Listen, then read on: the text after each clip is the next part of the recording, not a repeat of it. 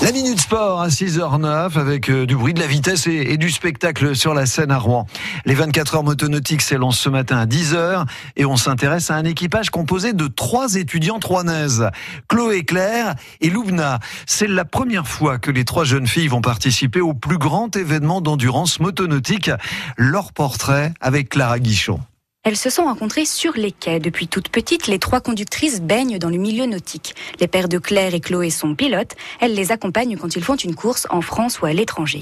Chloé s'en rappelle. Pendant qu'on faisait la préparation, c'est on parle, on mange, on dort de bateau un peu, c'est ça, on parle tout le temps de bateau. On me l'a dit que je posais énormément de questions par rapport à ça quand j'étais petite. Ça m'a vraiment marqué, bah, c'est euh, quand mon père a fait ses premiers essais qu'il a première fois que je suis montée dans un bateau. C'est Richard Le Goadec qui a créé l'équipe.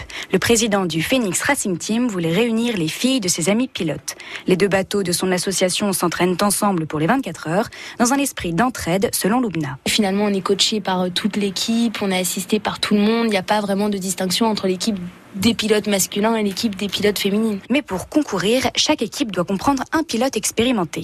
Hervé Pointier naviguera avec elle, une chance pour Claire. C'est lui qui nous a montré comment fonctionnait le bateau, comment il était fait, comment fallait qu'on appréhende chaque vague, par exemple, sur euh, le plan d'eau. Elles seront presque les seules femmes à sillonner la Seine, mais pour Chloé, le motonautisme ne doit pas être réservé qu'aux hommes. Quand on dit sport mécanique, bah, on pense tout de suite aux hommes, en fait. On pense pas aux femmes qui peuvent le faire. Je vois pas pourquoi on doit catégoriser ça dans un milieu d'hommes. Ça fait comme la Formule 1 ou comme euh, la moto, etc. Et si vous voulez les encourager, elles conduiront le bateau numéro 68.